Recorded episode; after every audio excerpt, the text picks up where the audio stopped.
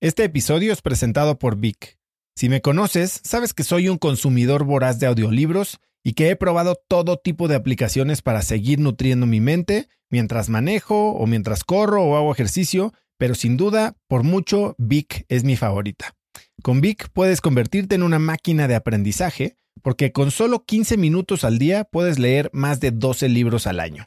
En Vic tienen más de 250 mil títulos y puedes escuchar resúmenes de bestsellers en menos de 15 minutos o libros completos, incluido mi libro Haz lo que importa, así como mis Vic originales como Cómo combatir el síndrome del impostor. Vic, por ser escucha de cracks, te regala 7 días de prueba y después contenido ilimitado por solo 167 pesos al mes en un pago anual de 1.999 pesos al suscribirte a Vic. Simplemente ve a cracks.la diagonal Vic. Vic se escribe B alta E E K. Una vez más, es cracks.la diagonal Vic. Este episodio es presentado por Hospital Ángeles Health System. Cada invitado con el que platico en el podcast me abre los ojos a nuevas tecnologías que están impactando de forma positiva la manera en que todos nosotros vivimos. Una de las áreas en las que el avance tecnológico está generando más impacto es en el área de la salud, especialmente con los avances en cirugía robótica que permiten intervenciones con menos sangrado, menos dolor, cicatrices más pequeñas y una recuperación mucho más rápida. Hospital Ángeles Health System tiene el programa de cirugía robótica más robusto en el sector privado en México. Cuenta con 13 robots Da Vinci, el más avanzado y versátil del mundo, y con el mayor número de médicos certificados en cirugía robótica, con la cantidad de horas necesarias para poder operar, ya que tiene el único centro de capacitación de cirugía robótica en todo el país. Este es el futuro de la cirugía. Si quieres conocer más sobre el programa de cirugía robótica de Hospital Ángeles Health System y ver el directorio de doctores, visita cracks.la diagonal ángeles. Una vez más, es cracks.la diagonal ángeles. Consulta a tu médico. Me di cuenta de la terrible relación que hay entre las imágenes que tienes en la mente y las imágenes que se manifiestan afuera, en el exterior. Y cómo culpar al mundo o a los demás de lo que te pasa muchas veces es solo una manera de disfrazar que tú ya sabías que eso te iba a pasar, que tú lo habías pensado y que inclusive a veces hasta piensas que es lo que te mereces. Eso es lo que me merezco, no me merezco más.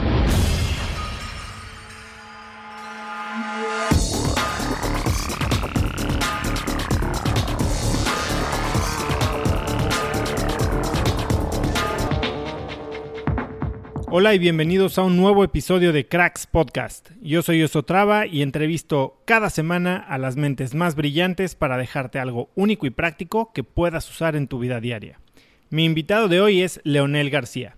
Leonel es un cantautor, músico y compositor mexicano, integrante del dúo musical Sin Bandera. Por sus álbumes y canciones, Leonel ha obtenido innumerables reconocimientos como discos de oro y platino, Latin Grammys, Premios Lo Nuestro, Billboard, MTV Video Music Awards y muchos más. Nuestra plática de hoy es muy variada y hablamos de creatividad y de los retos y recompensas de reinventarnos y perseguir nuestros sueños. Vamos a mi variada plática con el talentosísimo Leonel García.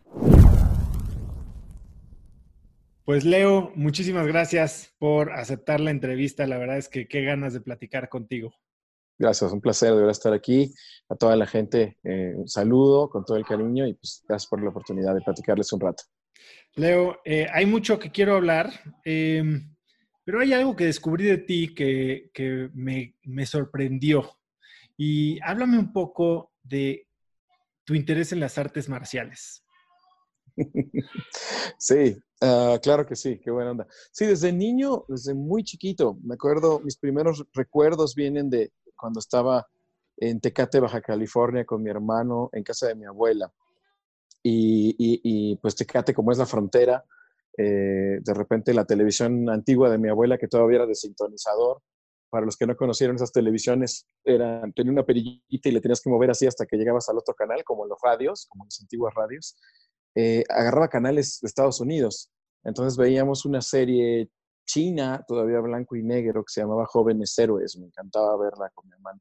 Eh, siempre, desde muy chico, me, me, me, apasiona esta cuestión de lo honorable, de, la cuestión de, de los, de, trabajar en equipo con tus, con tus hermanos, de, del, pues sí, del honor, ¿no? Inclusive también la parte de los caballeros, eh, la parte del samurái, la parte de... Y las artes marciales tienen mucho de esto, ¿no? Mucha gente cree que solamente son violencia o, darse de golpes, pero en realidad hay detrás de las artes marciales una profunda ideología del respeto, una profunda ideología del autocontrol, pareciera lo contrario, pero es, es exactamente eso, es aprender a no dejarte llevar por tus, por tus instintos primeros o por tus iras o por tus corajes, sino eh, aprender a, sentir tu cuerpo, a aprender a, percibir tus emociones y poderlas distinguir antes de que te controlen. Entonces, los artes marciales lo que hacen al final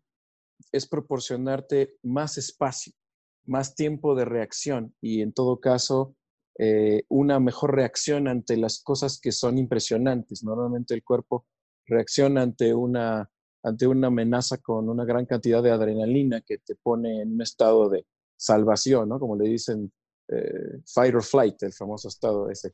Eh, entonces, lo que las artes marciales hacen es modulan ese estado, lo, lo regulan o te permiten tener mucho más control sobre de él, porque cuando tú no, no te has enfrentado a, un, a una cuestión de riesgo, tu cuerpo reacciona por sí mismo tratando de salvarse y muchas veces cometes eh, un exceso, puedes lastimar a alguien, te puedes lastimar a ti mismo.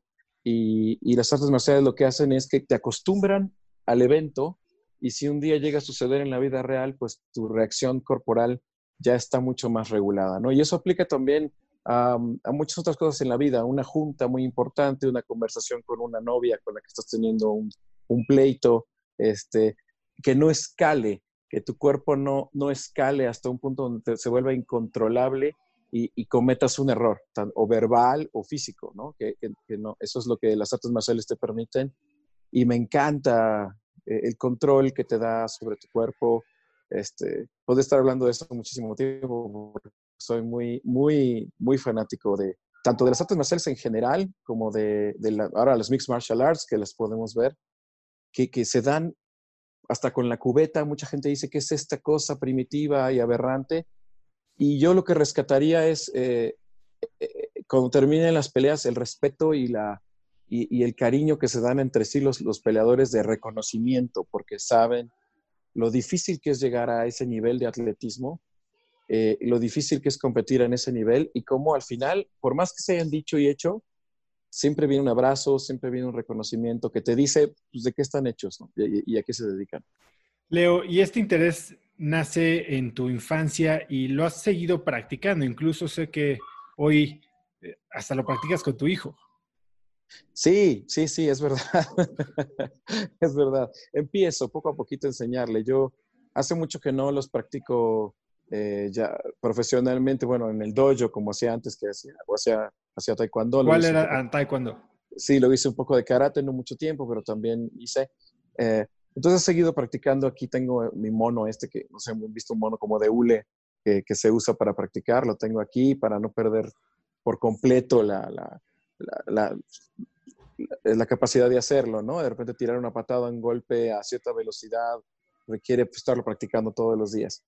Pero, pero quiero enseñarle también a mi hijo, ah, sobre todo para que no se asuste, porque cuando tú eres chavito, normalmente te vas a jugar fútbol o vas a jugar lo que sea y te van a pegar sin querer, te van a dar una patada sin querer, te vas a caer y, vas a sentir dolor y ese dolor te puede nublar, como te decía hace un rato, ¿no? Eh, te nubla, te, quieres, te da vergüenza sentir dolor, cuando te caes y sientes dolor, sientes que los demás te están mirando y cuando eres niño a veces no sabes cómo reaccionar ante el dolor. Entonces, eh, para mí es importante que se familiarice con la sensación del contacto eh, y que también empiece a aprender cómo funciona su cuerpo en la cuestión motriz, porque eh, es muy bonito la cuestión del pateo, por ejemplo, para aprender a, a, manejar tus dos flancos, ¿no? Eh, aprender a usar tu pierna izquierda también, que es algo que cuando eres derecho o, viceversa, este, te cuesta mucho trabajo usar tu pierna que no es la fuerte, hasta para el fútbol, ¿no? Normalmente pateas la pelota siempre con la pierna que es la buena. Entonces, con el taekwondo o con el karate aprendes a usar las dos piernas casi indistintamente y eso te puede servir en la vida también para deportes, para ser más ágil, para, para evitar una caída, para muchas cosas. Me interesó mucho lo que dijiste de cómo, a ver, tú hablaste de, la gran fortaleza que te dan las artes marciales como para establecer este buffer entre la, la emoción y la reacción, ¿no? Este tal vez espacio de milisegundos que te permite actuar con más conciencia. Y es mucho lo que se intenta lograr a través de prácticas modernas como mindfulness, ¿no? Em, sí. ¿En qué momento has sentido que esta práctica que tal vez adquiriste a través de las artes marciales más te ha sido útil? Porque mencionaste una discusión con tu novia, eh, eh, hablaste de alguna junta, pero ¿tienes alguna anécdota en donde lograste sorprenderte en el momento justo antes de meterte el pie en la boca?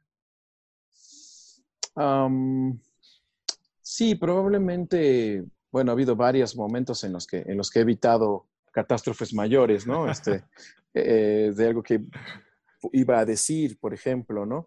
O inclusive casos más extremos, por ejemplo, alguna vez que tuve un accidente ah, de auto, ¿no? Y, y, también te encuentras en una situación donde te ves herido, te ves solo, porque era un accidente que tuve yo solo en mi auto, y, y necesitas resolver el, el, asunto. Entonces, tienes que descender del auto, sabes que estás cortado, no, cómo no entrar en pánico, ¿no? O sea, esto que dices de, tomar una distancia hacia lo que está sucediendo, inclusive de algún modo observarte a ti mismo, como si tú estuvieras fuera de ti mismo, eso es como algo que, que ayuda muchísimo a resolver mejor los problemas. entonces, recuerdo bajarme del auto, parar un taxi, explicarle la situación en una época donde perdí mi celular en el, en el coche y todavía había teléfonos públicos, ya casi no hay. Eh, necesitaba comprar una tarjeta de teléfono, eh, me llevó a un, a un súper, la compró, me la dio, ¿no? resolví con los policías, fui hasta la patrulla y todo este estado en el que estaba en ese momento era como un estado de alerta y de, y de, y de distancia hacia lo que estaba sucediendo. Decía, ok, me está pasando esto, que es crítico, necesito viajar mañana a Miami porque tengo una promoción y, mi primera promoción con mi grupo este, es con Sin Bandera hace muchos años y tengo que resolver este problema. ¿no? Es muy importante eh, no entrar en pánico y no dejarse llevar por, por, por la, por la puede, ser muy pesimista en esos momentos, ¿no? Es decir, ya no hay solución, no voy a poder viajar, no voy a poder resolverlo, ¿qué voy a hacer? Y entonces entras en pánico.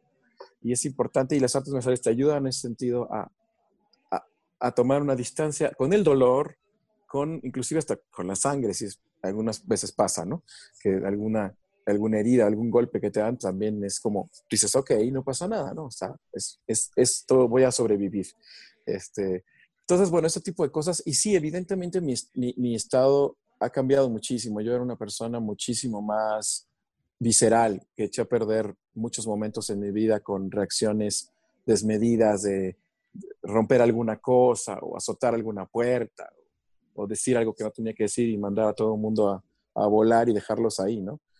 Y, con los años, eh, definitivamente gracias a las artes pero también a, algo que también te enseñan las artes marciales, que es la meditación, eh, puedes modular mucho más esto y, y, tener este, como dices, estas centésimas de segundo de reacción, como dicen muchos maestros, sí hay maneras de detectar cuando va a suceder segundos antes de que suceda, ¿no? Tu cuerpo te da señales eléctricas y, y químicas de que estás a punto de, de colapsar y que tienes que cambiar la dirección energética, ya sea diciendo algo más, más saludable, uh, cambiándote de ubicación física, moviéndote a otro cuarto, eh, respirando de otra manera. Hay, hay, varias maneras de romper este flujo natural que te va a hacer colapsar.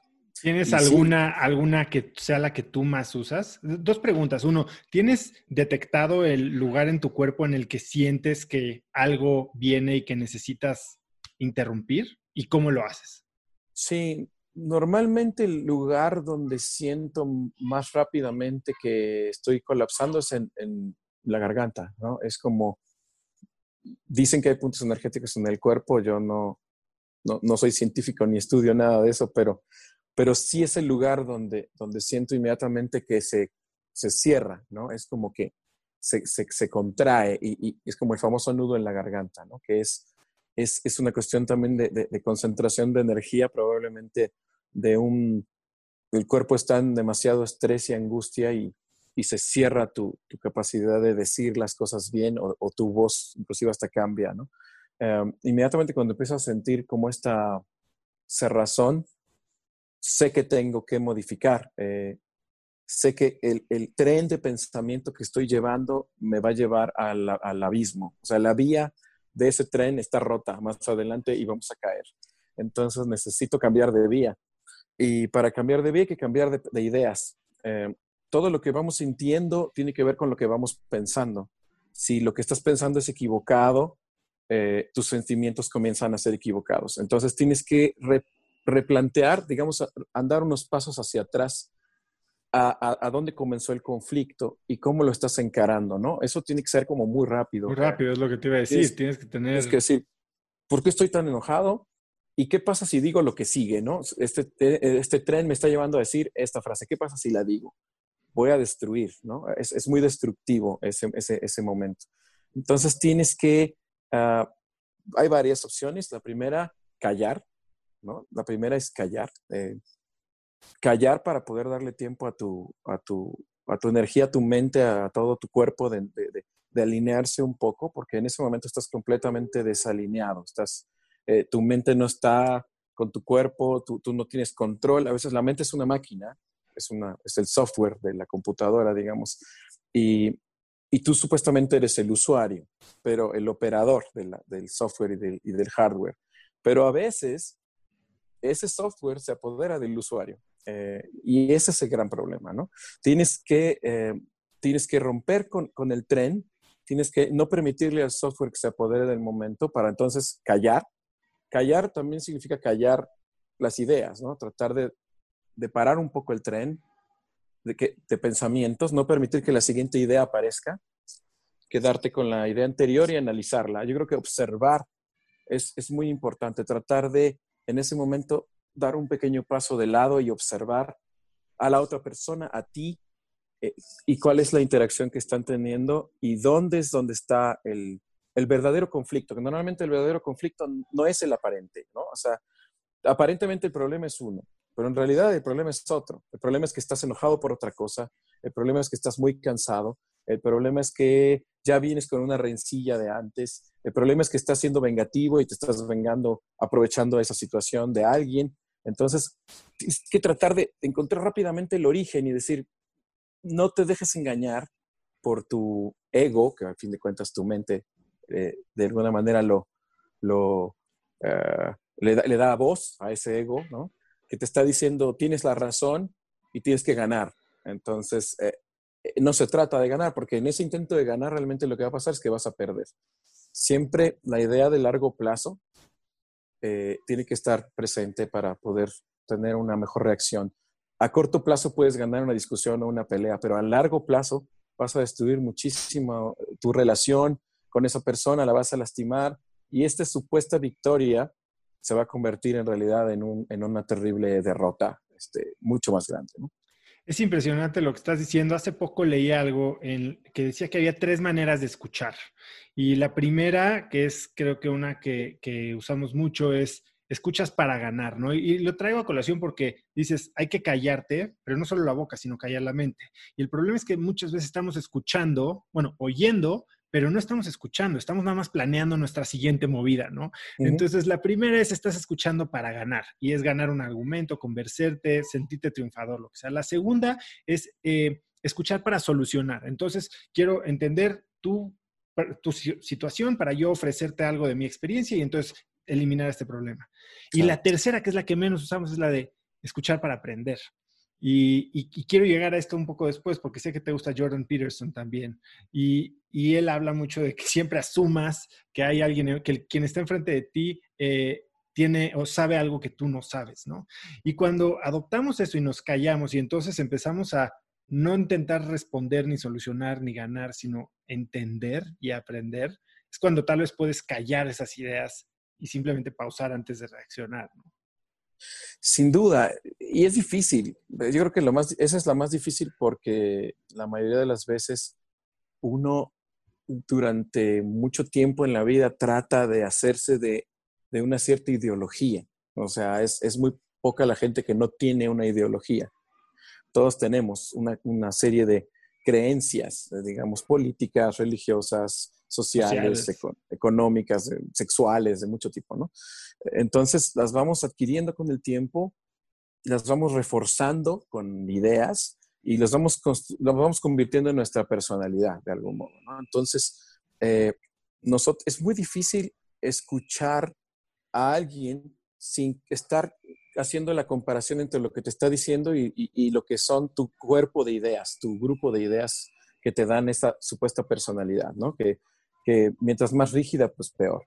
Entonces, algunos que, que, nos ha costado, nos costó mucho trabajo llegar a tener una cierta ideología que pensamos que podía ser defendible, que podía ser este, digna y que se podía, eh, digamos, tener argumentos para defenderla, ¿no? Eh, de pronto te cuesta trabajo escuchar a alguien que no opina como tú, porque dices, está atentando contra, contra mí, contra, o sea, es contra, mi ego, exacto. Sí. Entonces, esta, esta es, es, muy, es muy bello que, hay, que encuentres gente que sí está como tan, tan flexible que puede acceder al conocimiento que cualquier persona le puede dar e irlo integrando en su estructura, en su, en su cuerpo. Eh, pero, pero es muy difícil tener esta, esta, digamos, esta suavidad, esta, hay que ser muy suave en, en, la cuestión ideológica para poder ir integrando. Ah, luego, luego pasa que la gente que más admiras por sus convicciones y por sus ideas es gente que no es tan blanda, no es, no es tan, tan no es tan fácil que acepte una idea. Inclusive hacen debates y defienden sus posturas, ¿no? Este, con, con, con, muchos argumentos que han ido acumulando por años y años y son brillantes, pero a fin de cuentas son rígidos. Entonces, y a veces es simplemente coleccionar argumentos de, que confirman tu punto de vista y no necesariamente que lo cuestionan. Tal vez esos los descalifican inmediatamente. Sí, buscan más argumentos de más intelectuales o ideólogos que estén de acuerdo con ellos para poder seguir reafirmando y ganando en todos los debates hasta que llegue el punto en el que se convenzan definitivamente de que tienen la razón, ¿no?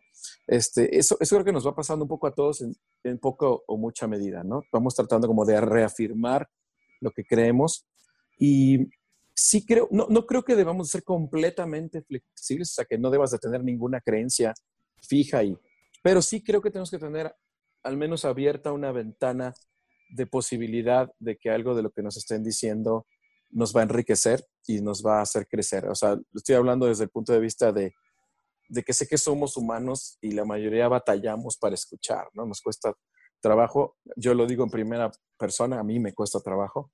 Em, pero he tratado con los años de escuchar más y para escuchar más también es bien interesante eh, la capacidad de reírse de uno mismo, porque esta rigidez proviene de una excesiva seriedad al respecto de quién uno es, ¿no? Es como demasiada importancia al respecto de quién uno es. Soy una persona importante, no te burles de mí, no, no intentes hacerme cambiar de opinión. Y por eso la comedia es eh, una de mis fascinaciones más grandes, ¿no? Porque, porque la comedia te confronta de una manera en la que te hace reírte de ti mismo y darte cuenta de, de todos tus, tus, este, tus eh, mañas, pues tus mañas y lo que te hace ser ridículo en, en, muchos, en muchas maneras, ¿no? Como cuando eres necio, cuando eres terco, cuando eres hasta racista, cuando eres, este, cuando dices una cosa que no tienes que decir. Y tú crees que estás bien, pero mira, pero te, te echa en la cara lo ridículo que te ves, lo absurdos que llegamos a ser. Y esta capacidad de, de, de darte una bofetada en la cara y decirte, mira lo absurdo que te ves cuando dices esto, porque tú también lo has dicho, ¿no? Así como lo estoy diciendo yo aquí ahora. Y tú también lo has pensado. Y mira cómo se ve. Eso es maravilloso. Es como reírse de uno. ¿Quiénes son tus comediantes favoritos? Ay, bueno, eh, eh, pues desde el polémico y controvertido Louis C.K. hasta eh, Louis Black, hasta el maravilloso y sensacional Dave Chappelle, hasta mm, este Bill Burr, que es un loco, este, y hay otro inglés que también me encanta que se llama, bueno, ahora te voy a acordar, pero es maravilloso también. me gustan mucho los comediantes extremos, los que, los que, bueno, hasta todos los nombres de los ingleses se me van te voy a acordar. El, el, escritor de The Office, este, también Gervais, Ricky Gervais. Son, son comediantes que escandalizan, que van al extremo, que, que, que hacen que la gente se sienta súper inquieta, eh, eh, que, que, inclusive les gusta la sensación y van buscando qué es lo que más inquietos los hace sentir. Y este comediante inglés que te digo que no me acuerdo su nombre ahora, pero, pero me voy a acordar, eh, tiene este juego donde él dice, dice una broma, escandaliza y cuando escuchan la reacción de la gente como, oh, este, este azoro, dice, oh, eso les molestó, perfecto, por ahí me voy a ir. Y por ahí se va toda la noche, ¿no? Es como esto de sacarte de tu zona de confort eh, ideológica y, le gusta que escuches todas las cosas que no quieres escuchar, todos los tabús que no quieres tocar, todas las, las frases que están prohibidas para que, para que te cuestiones, para que te preguntes qué significan todas esas cosas para ti y cuánto realmente tienes razón o no al respecto de lo que estás pensando, ¿no?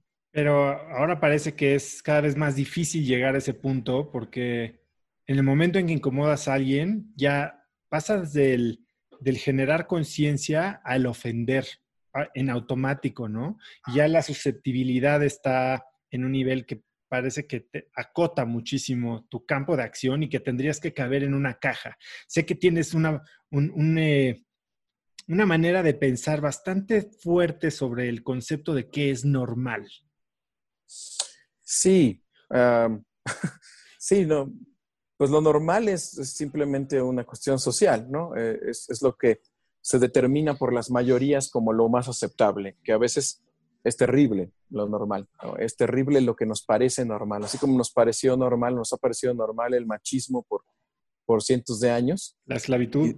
la esclavitud le pareció normal a gran parte de la humanidad, no digo países, la humanidad en general, inclusive los mismos aztecas aquí, cuando invadían otros pueblos, se traían esclavos para sacrificarlos, ¿no? O sea, no, no, no, eso no es, eso no, eso no es este, excluyente, a, excluyente a un país. Es, es, una etapa de la humanidad en la que se pensaba que ganar una guerra te daba el derecho de tomar como esclavo al, al que perdía, ¿no? Eh, sí, la normalidad puede ser algo espantoso, em, pero eh, la normalidad está solapada por las mayorías. Es como, como decir, si, si yo lo hago, ah, pues tú también lo puedes hacer y entonces yo ya no estoy mal porque tú también lo haces y de esta manera nos vamos como justificando en las atrocidades que estamos cometiendo, ¿no? Eh, llámese la, la, Inquisición o llámese, este, como le quieras llamar, ¿no? Eh, yo creo que la normalidad es, es solamente e, este acuerdo social, pero, pero que es solamente un punto de partida, no, no, no es lo que debería definir eh, el estado perpetuo de las cosas, sino que a partir de esta llamada normalidad tenemos que seguir explorando dónde están las mejorías eh, y cuáles son las verdaderas mejorías sociales, ¿no? Eh, ¿Dónde está, a dónde podemos realmente llevar a la sociedad a ser más libre y más justa, eh, que muchas veces la normalidad no es el mejor estado para esa libertad y esa justicia. Entonces sí considero la palabra como simplemente un formulismo, eh, una, un, convenio social ahí medio, medio, este, pues ahora sí que medio forzado. Pero sí he dicho que muchas veces de la, de la gente que no ha sido normal y de la gente que ha sido este, más borderline y más outsider y más este, loca en su época, es de donde han salido las ideas más brillantes o las modas más maravillosas o el arte más fantástico. Entonces, creo que la normalidad solamente este, es, es, como te digo, una, una fórmula de algún modo, pero que está hecha para romperse y para buscar a partir de ella cómo podemos proponer algo mejor para el futuro. Leo, tú tienes un, y se ha notado en toda la conversación, un gran interés en, en la psicología humana, ¿no? En la condición humana. ¿Cómo crees que, a ver, primero cuéntame, ¿en qué momento empiezas a interesarte por este lado del psique humano? Y, yo supongo que eso es una gran parte de lo que te ha hecho tan extraordinario compositor y, bueno, cantante, ¿no? Eh, ¿En qué momento surge tu interés y hay algún autor, además, bueno, podemos hablar un poco más de Jordan Peterson eh, o, algún libro que dijeras, este fue un libro que de verdad moldeó mi manera eh, de, percibir la humanidad? Sí, hay, algunos libros que han sido muy importantes para mí. Por ejemplo, los libros de Ken Wilber, no necesariamente todo, todo Ken Wilber, porque de pronto al final eh, lo que ha hecho últimamente es muy denso y, ya entra en un territorio hasta como matemático, ¿no? Se está volviendo, está tratando como de, de, ponerle matemáticas a sus ideas, pero yo me quedo un poco con las ideas. Este, ya quien se quiera meter en esta cuestión de ya de ecuaciones, bueno, ya eso está más avanzado. Nunca fui muy bueno para eso, entonces tampoco me metí ahí. Pero hay un libro de él que se llama La breve, breve historia de todas las cosas, que me parece un, un libro fascinante para quien quiere como darse una, idea inicial de, cuál puede ser el desarrollo psicológico de una persona y hace un símil con el desarrollo de las etapas de la humanidad. Y dice que básicamente son iguales, ¿no? Desarrollo desde, desde el egocentrismo que, tiene un bebé y cómo lo va convirtiendo en un sociocentrismo y después en un mundocentrismo, por llamarlo así, world centric, como le llama él, y luego ya una visión universal del ser humano y después ya, por último, la última etapa de cualquier psicología, la conexión con algo divino, con lo que llamamos divinidad, que es básicamente sentirte parte de todo el universo y, poder experimentar en carne propia cómo se siente ese universo en uno mismo, ¿no? Entonces, ese es un nivel al que muy pocos accederemos en nuestra existencia. Eh, pero que ahí está y que algunos eh, maestros pues, nos han manifestado que existe y que se puede llegar ahí y que, y que desde ese lugar se ven cosas muy distintas a, a lo que vemos desde el lugar en donde estamos. ¿no? ¿Lo has experimentado en algún momento? He tenido, como, como en la gente que medita, pequeños segundos de asomarte a la ventanita de, de la desaparición, ¿no? Es algo muy bonito, es como desaparecer por un instante. Y a veces, como siempre digo, esa sensación para los que no somos eh, grandes, iniciados en, nada, nos causa vértigo y, este vértigo inmediatamente te hace volver a, tu realidad física, ¿no? Entonces, pero sí, pues sí se llega a sentir cuando meditas eh, constantemente en un periodo de tiempo, digamos, de varios meses seguidos, todos los días, vas logrando un estado de de, quietud mental, por llamarlo de algún modo, y, si tu intención es la correcta y si tu dirección es la correcta, puedes llegar a sentir algo, que es lo que Ken Wilber menciona, que no define tampoco mucho, pero, pero sí lo llegas a sentir, que es esto como, un, como una sensación de, ah, no sé cómo escribir, como una magnificencia, como una grandeza, como un océano, que, como si tú fueras ese océano. Y eso es algo muy bonito porque te cambia la percepción de, tu ser. Tú, piensas como que eres de los pies a la cabeza, ¿no? Eso, esas son tus fronteras. Y esto te cambia muchísimo. ¿Has tenido alguna experiencia con plantas medicinales, psicodelia, que, te, haga experimentar este tipo de cosas? No, no, no, no. Ah, no lo descarto, algún día tal vez. Todavía no, no, no he sentido la, el llamado, ¿no? De repente me han invitado un par de veces a, este, oye, tengo esto, tengo el otro, hagamos ayahuasca o hagamos, o cómete este hongo, porque está bien padre. Pero como les he dicho a mis amigos que me han invitado, creo que es un proceso que cada quien va llevando de forma natural. Hay quien a los 20 años dice quiero experimentar esto y hay quien a lo mejor a los 50 es cuando se le ocurre que ya está listo o, que, o que debe de hacerlo, porque son experiencias que te van a confrontar directamente con tus demonios, básicamente, ¿no? O sea, con, las cosas irresolutas que tienes. Y, y, a veces piensas o sientes que todavía puedes intentar y resolver algunas cosas por otras vías, eh, hasta que a lo mejor un día digas, bueno, creo que ya llegó el momento de, de que las que me falta por resolver intente usar estas alternativas, ¿no? No todo el mundo, creo que, creo que así como en todo en general, hay a quien, a quien le viene bien probar y a quien no, ¿no? Es como una decisión personal que creo que tiene que ser muy razonada antes de, llegar ahí, porque sí, sí se va a meter con tu, con tu psique y con tu mente. Entonces, eh, te puede dejar algunos recuerdos, por llamarlo de alguna manera, la experiencia. Leo, me, me dijiste que, bueno, tienes mucha práctica de meditación. ¿Tienes alguna práctica o alguna técnica que prefieres o que es la que más utilizas? Bueno, la que más me funcionó a mí es una práctica muy simple, este, porque pues he leído diferentes publicaciones, diferentes técnicas. La que más me funcionó a mí fue muy simple, cuando experimenté más la meditación, tengo que confesar que no es el momento de, que, de meditación más activo en mi vida ahora, pero sí tuve un, un periodo muy loco de probablemente un año o dos en que lo hacía diariamente y a veces durante largos periodos del día eh, llegué a hacerlo hasta conduciendo el auto. O sea, llegó el punto en el que te dabas cuenta que, que podías funcionar en dos, en dos dimensiones simultáneas y podías estar meditando y tu cuerpo operando de algo físico, ¿no? Me acuerdo que era un libro de Jodorowsky donde lo leí por primera vez, donde él está platicando de que está con un ácido y, está con su, con su gurú que lo está guiando en un viaje de ácido. Y suena el teléfono y le dice, el gurú le dice a, a Jodorowsky, se contesta. Y Jodorowsky dice, no, pues no puedo, estoy viajando, estoy acá. Le dice, no, contesta. Y habla con la persona.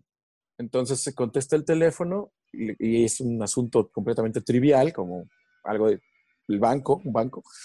Resuelve el asunto perfectamente bien, cuelga el teléfono y dice, ahora sí, vamos a continuar el viaje, porque no es, esto no es, este, no te exenta, no te, no te saca, no te quita, ¿no? O sea, puedes hacer las dos cosas al mismo tiempo. La mente es mucho más poderosa de lo que pensamos y puede hacer muchas más operaciones de las que queremos.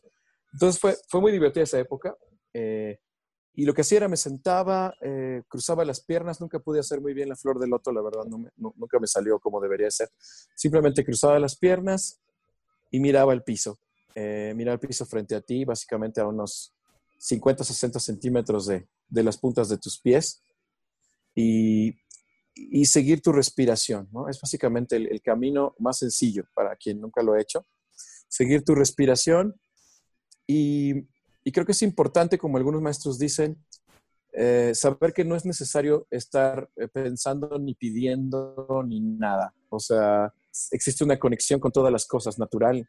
Tu intención es conocida, digamos, por el universo. Es, simplemente se trata en ese momento de, enfocarte eh, y de tratar de, como te decía hace un rato, volverte el, verdadero operador de tu software y decirle en ese momento a tu software que no lo vas a utilizar, que no es necesario. en este momento que vas a meditar le dices, no necesitamos pensar en nada. Eh, a veces el software sobre todo cuando estás empezando a meditar o llevas mucho tiempo sin hacer, va a intentar seguir encendido y mandándote ideas, como proponiéndote ideas en las que te puedes enganchar y, irte, porque no le gusta el software estar apagado, eh, o en stand-by, si lo quieres llamar así. Eh, pero con la práctica, este software se empieza a dar por vencido y dice, ok, este tipo no va a utilizar ninguna de las ideas que le estoy mandando, es inútil, entonces cada vez más rápido puedes entrar en una sensación de, no estar. Es una sensación muy bonita eh, porque es muy tranquilizadora, es, es muy relajante y creo que afecta tu psicología y tu mente eh, de una manera interesante. Yo creo que inclusive a nivel neuronal. Es lo que, lo que Wilber planteaba, es, yo le pido a los científicos que no nieguen que existen estas cosas que mejor las experimenten, las sientan y después traten de explicar qué son, que eso me parece mucho más sano que decir que no existen.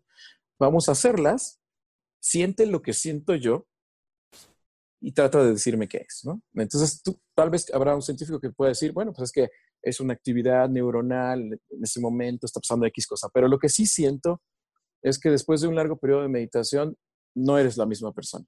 O sea, te vuelves una persona eh, mucho más, como, como, decíamos hace un rato, capaz de tomarle distancia a las cosas, eh, inclusive em, de tener ciertos entendimientos al respecto de temas como la muerte, por ejemplo, que tal vez antes no, no habías tenido. Acercarte a ese tema con, con más soltura, con más aceptación. Eh, yo recuerdo mucho la práctica de la meditación en el avión, porque había muchos momentos en que viajas y hay turbulencias terribles y y inclusive a veces hasta parece que el avión se va a caer, ¿no? Sobre todo cuando viajas tanto como, como alguien que se dedica a lo que me dedico yo, que hemos viajado por 20 años a muchos lugares y de pronto te tocan vuelos en tormenta o con turbulencias muy fuertes bajones terribles del avión y empiezas a sentir, bueno, posiblemente esto se puede caer. ¿Qué pasa si se cae? ¿No? O sea, ¿qué, ¿qué significa si se cae? Y yo me muero aquí. ¿Qué pasa? ¿No? Y estos temas los comienzas a abordar de una mejor forma, eh, no los evades, sino que los encaras, los asumes. Y al asumir la muerte, creo que lo que asumes inmediatamente o debes de asumir inmediatamente es el agradecimiento. Es como decir, ha sido increíble mi vida, he vivido una vida maravillosa, me siento muy feliz de lo que estoy dejando a la gente que me rodea. Está bien, ¿no? Es como decir, ok, si me muero, pues me muero. Y esa, esa aceptación es difícil, porque a veces hay días en que no la logras. aunque ya la has logrado antes, hay días en que no la logras otra vez, eh, eh, porque no, estás fuera de, de, base, no has meditado últimamente, estás más nervioso de lo, de lo normal. Entonces es interesante, es interesante eso. Me, platicaste que tenías un ejercicio que usas eh, justo alrededor de este tema del agradecimiento. ¿Cómo, ¿Cómo funciona este ejercicio? Sí, yo creo que, bueno, en realidad es muy sencillo. Lo hago todas las noches antes de dormir. Este, y es básicamente eh, alejarme de uno siempre tiene muchas preocupaciones, ¿no? Preocupaciones, eh, si no son económicas, son políticas, si no son políticas, son este, epidemiológicas, y si no son climáticas, y si no, de todos tipos, ¿no? Y creo que la mejor forma de alejarte de esas preocupaciones es agradecer, porque es justamente el polo opuesto. Eh, en vez de, porque una preocupación es básicamente una queja al universo. Estás en desacuerdo con lo que te está pasando, no te gusta tu vida, estás preocupado, o sea, lo que significa es que hay cosas que no te están haciendo feliz. Y el agradecimiento es justamente el polo opuesto, es como decir, eh, voy a reconocer las cosas que me hacen feliz y a reconocer lo, bendecido que ha sido hasta este momento mi existencia, ¿no? Entonces simplemente haces un repaso de las cosas que, que han salido bien, de las cosas que tienes, de las cosas que, que, ves a tu alrededor, desde tu familia hasta tu vocación, desde tus pertenencias hasta tus pensamientos. Y esta, esta energía, este es un cambio energético muy bonito porque te relaja mucho te, y te hace sentir en conexión con, con, el exterior. Me parece que cuando uno está muy preocupado se aísla del exterior y, se, y te vuelves como, como dentro de tu cabeza y dentro de ti, ¿no? Estás como todo el tiempo pensando el agradecimiento es expansivo, es como algo que te conecta con todo, con el universo, con lo que sea que creas. Hay quien cree, pues, en el Dios católico, o en el Dios judío, o en el Dios del Islam, o, no en, ningún Dios, como los budistas, o como muchas cosas diferentes. Pero la mayoría de los seres humanos creemos en algo más grande, en, una, conexión universal, y le ponemos diferentes nombres. Creo que el agradecimiento es el camino hacia, esa conexión. Y, si lo hacemos con sinceridad y con honestidad, nos puede realmente curar de muchas de las preocupaciones cotidianas. Entonces, básicamente eso, es antes de dormir, hacer un repaso de las cosas buenas que hay, sonreír y saber que, que todo esto es temporal, que también es parte, es algo que le agrego mucho al agradecimiento, esta temporalidad. Mi chava me dice una frase como muy, muy burda, pero que desde la conozco me la, dice en plan de broma, me dice, al final nos vamos a morir. Y esto es una gran verdad que nadie quiere decir ni oír, pero que te ayuda muchísimo a encarar la vida de una manera más sana, menos angustiada, aunque pareciera mentira, porque cualquiera pensaría que quien se la pasa pensando en la muerte está más angustiado. Pero no, y me parece que por eso las culturas que, tienen a la muerte muy presente, como la tenían nuestros antepasados, eh, viven de una manera más tranquila porque saben cuál es el fin, saben dónde se acaba y lo tienen muy presente. No, no viven dándole la espalda, ignorando eso, porque eso es lo que provoca eh, la ambición, la acumulación, la, eh, la ambición desmedida que termina en violencia, en destrucción de valor, de bienes, de naturaleza. Esta ignorar que al final lo que nos espera a todos es una transformación. nos vamos a ir a otra parte, como lo quieras ver, tu energía al menos se va a transformar en otra cosa. Y, y, verlo esto todos los días de frente y agradecer el tiempo que nos queda aquí, eh, te ayuda como a, sentir menos peso. Sí, yo creo que si todos viviéramos la vida con pleno entendimiento de que se va a acabar, tal vez las decisiones que tomaríamos todos los días, a qué le ponemos atención, en qué invertimos nuestro tiempo, cuántos rencores o cuánto tiempo permitimos que, que nos controlen, sería muy diferente, ¿no?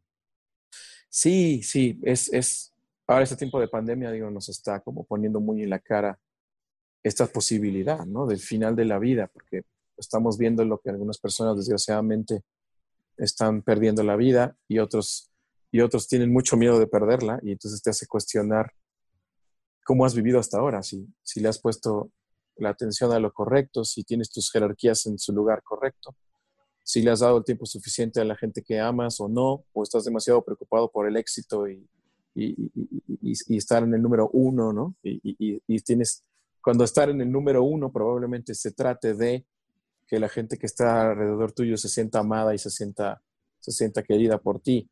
Eso probablemente signifique el número uno, ¿no? Entonces como que la pandemia nos lo está diciendo de alguna manera, de una manera muy, muy dura, nos está diciendo, eh, replantea, vive, vive más cerca de la gente que quieres. Y no significa que dejes de ser lo que amas, pero, pero date cuenta del gran valor que tienen los otros, eh, más que tú. Sí, sí tienes un gran valor tú, pero tu valor también tiene que ver con cómo tratas y cómo tienes a los que están a tu alrededor. ¿Qué es lo que has aprendido de ti este año, Leo? Eh, encerrado. Sé que has hecho muchas cosas diferentes, pero en cuestión a cambios de pensamiento, enfoques, justo lo que estábamos hablando, sobre ti, ¿qué has aprendido?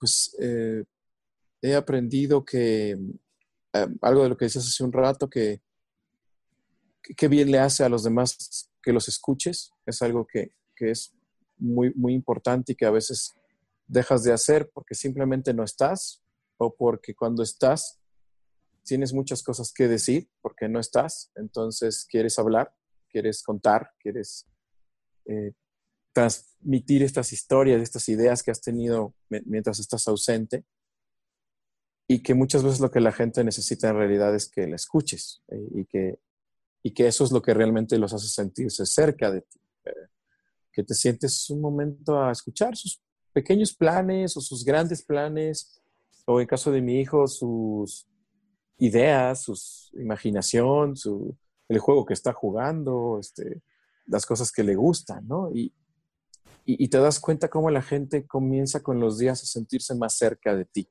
eh, porque, porque, no, porque no hablas tanto, ¿no? porque no es importante. Em, y creo que te das cuenta que realmente no, tampoco hacía tanta falta decir todo eso. Este, tal vez lo que estabas alimentando al decir todo eso era una parte no tan positiva de ti mismo, eh, como esta de la que hablábamos al principio. Estabas nada más reafirmando lo que tú quieres creer. Y, y al escuchar a los demás, lo que estás haciendo es lo otro que decías. Estás aprendiendo y estás eh, ayudándoles a solucionar algo o, aprendiendo algo de ellos. Y entonces la gente se siente más valiosa, se siente más importante y por lo tanto más querida. Creo que eso es una de las cosas que he aprendido mucho y la otra es que hay muchas más cosas que puedo hacer yo mismo de las que pensaba, ¿no? Eso ha sido muy bonito, trabajar en mi música eh, de una manera más, más directa, más involucrado, sin ceder tanta responsabilidad a otros, hablando de productores o de músicos.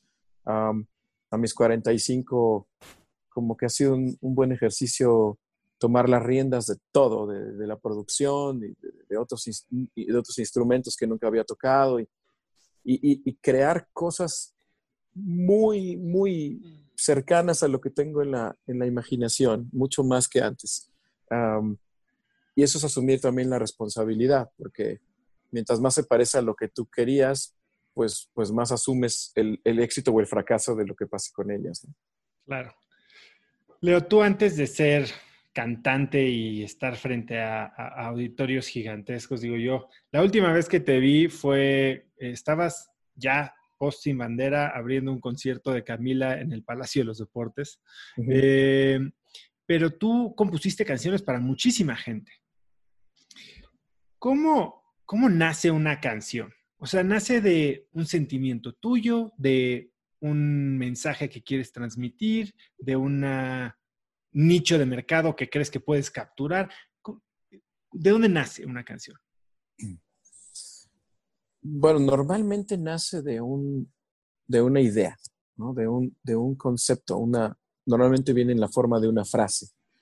Una frase que, que sintetiza toda una emoción o toda una circunstancia. Cuando la escucho, o de alguna manera la repito o la digo, como que con los años aprendes a registrar que esa es una frase que es una canción, ¿no? Eh, por ejemplo, em, que lloro, por ejemplo, ¿no? es, un, es, una frase, es una pequeña frase de dos palabras, eh, pero que engloba un montón de emociones, sobre todo cuando, cuando estás intentando decirle algo a alguien, pero sabes que no vas a poder decírselo sin, sin quebrarte.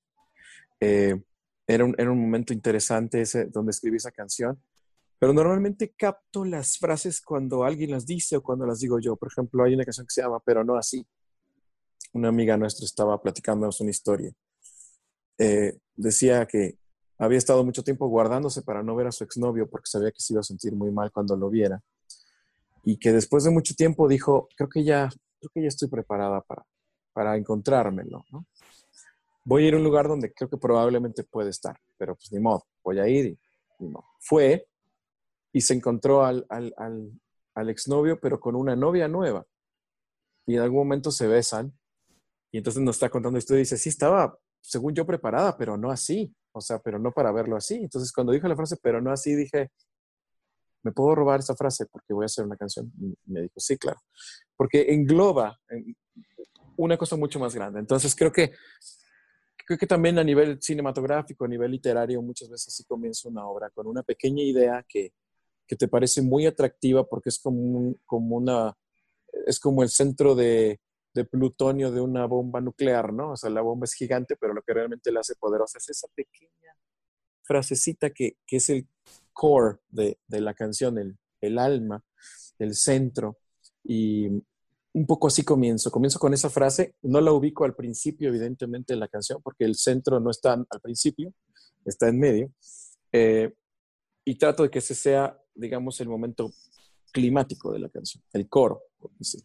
Y entonces, esto puede pasar en cualquier momento, ¿no? Y, y, y ok, asumiendo esta historia de, o el ejemplo de tu amiga, en ese momento llegas a tu casa o la guardas, apuntas el, pero no así, y después haces uno de estos retiros que tú haces para entonces en una semana sacar 20 canciones. ¿Cómo entras en ese, ok, hoy voy a ser creativo y voy a sacar el trabajo de un año en siete días, ¿me entiendes? ¿Cómo te metes en ese flow? Bueno, justamente una de las cosas que ayuda mucho es ese aislamiento que mencionas, ¿no? El hecho de no tener interrupciones y poder trabajar, eh, no sé, aproximadamente unas ¿qué será? 7, 8, 9, 3, 4, unas 10 horas aproximadamente al día, ¿no? Eso es más o menos lo que trabajo. Uh, y solamente me detengo a comer y luego, y luego sigo trabajando. ¿Y cómo se ve eh, este trabajo? ¿Literal estás escribiendo en una computadora? ¿Estás con una guitarra? ¿Qué estás haciendo? Sí, armo, armo como mi, mi, mi workstation, pongo mi, mi computadora, bueno, uso un iPad ahora que es mucho más práctico, pero tengo mi interfase donde conecto mi micrófono, tengo mi guitarra, a veces tengo algún otro instrumento, un piano, un bajo, lo que sea. Em, tengo todo listo y tengo también papel por si hace falta, aunque a veces ya es más fácil también escribir digital. Em, y, te das cuenta, es maravillosa la mente, es increíble. Yo estudiando publicidad aprendía en algunos métodos que usan algunos creativos de publicidad. Eh, que muchas veces el trabajo se está haciendo de manera subconsciente. Realmente tú no estás, no estás pensando en eso, simplemente dices, necesito hacer un comercial de, de tenis y necesito vender unos tenis que son para, para que no te lastimes los pies cuando corres, ¿no? Por decir. Ok, ya, ahí está. Ya está sembrada la idea y, tu mente tiene la capacidad de, ir em, organizando toda la información que tiene de cosas que ha visto, documentales, películas, frases, libros, todo lo que le hayas puesto, porque necesitas tener un input, como decía aquel robot de la película.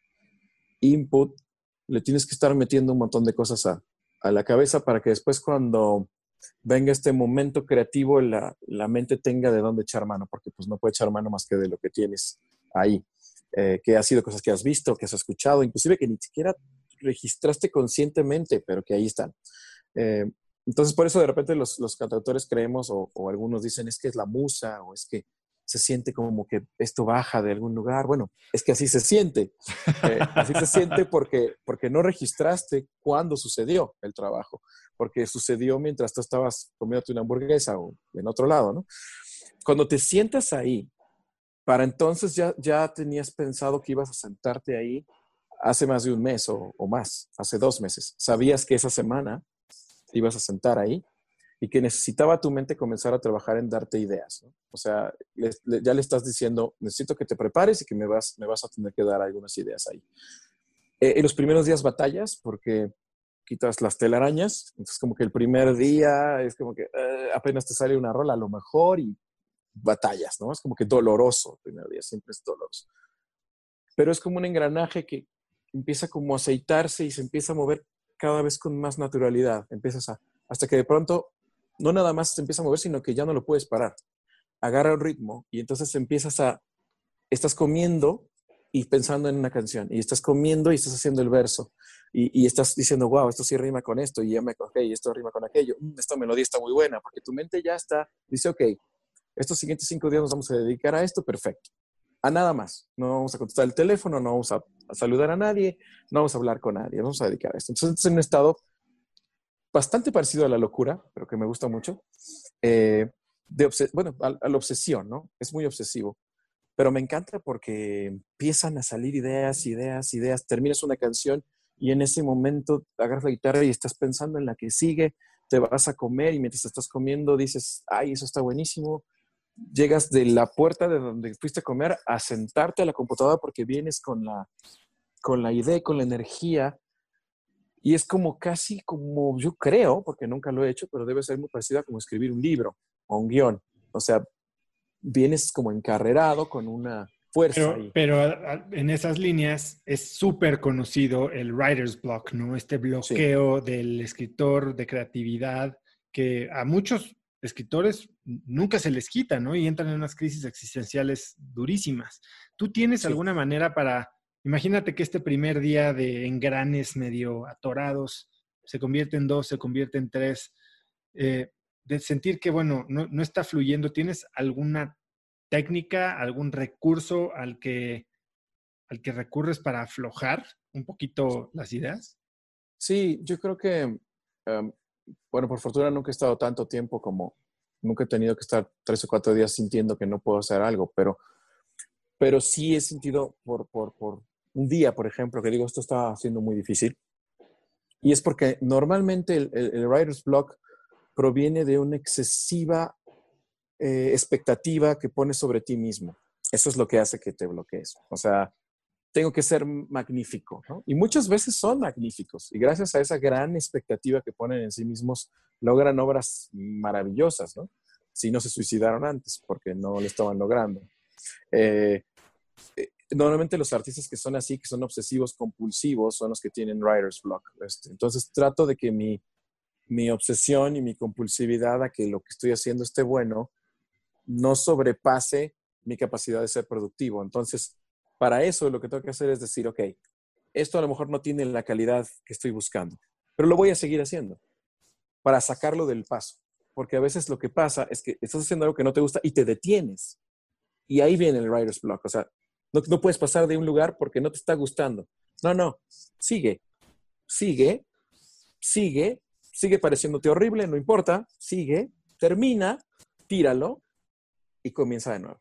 Pero ya lo sacaste del sistema. Para mí es muy importante sacar del sistema la basura. Cuando estoy pensando algo que digo, este, verso no me sirve, estoy buscando un verso.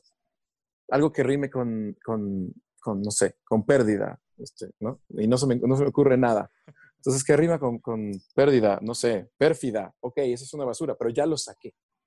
En el momento que lo dije, o lo escribe, o lo escribo, mi mente detecta que, que eso ya se utilizó y que, y que no sirvió.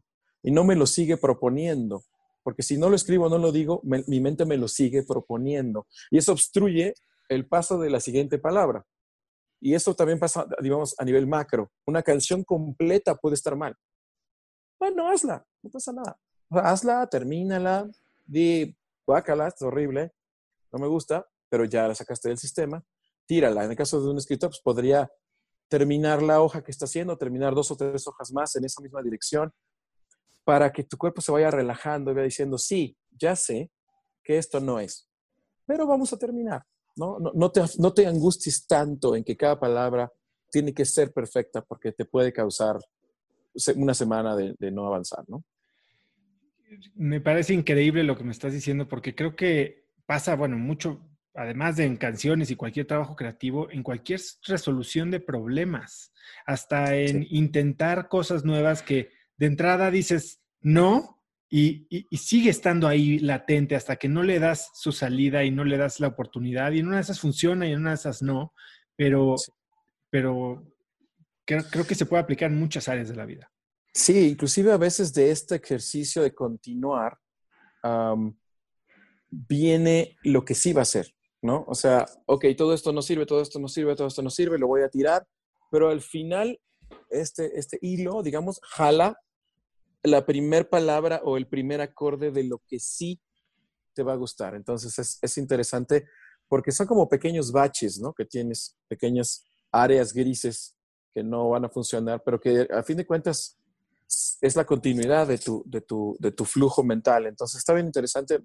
Me ha servido mucho. Al principio sí no sabía cómo hacerle para, para pasar de, una palabra, de un verso que no me gustaba. Me, angustiaba muchísimo ir para atrás o me gustaba muchísimo la idea de, de tener que tirar lo que estaba haciendo porque, porque sentía que era como renunciar a lo que, a lo que estaba haciendo, rendirme, pero no me daba cuenta que, que, rendirme era quedarme pegado. Esa era realmente la rendición.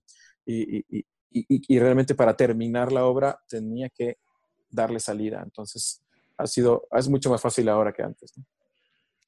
Leo, quiero hablar un poco de tu carrera profesional. Eh, a ver, fuiste compositor, fuiste solista, se da el fenómeno sin bandera, este, múltiples nominaciones al Grammy Latino, múltiples Grammys Latinos. Y después te he oído decir que dices que el público de Sin Bandera no era tu público. Y hablas de algo de tus, tus 100, tus 100 fans, que había que tocarle a tus 100. ¿Qué significa tocarle a tus 100 fans?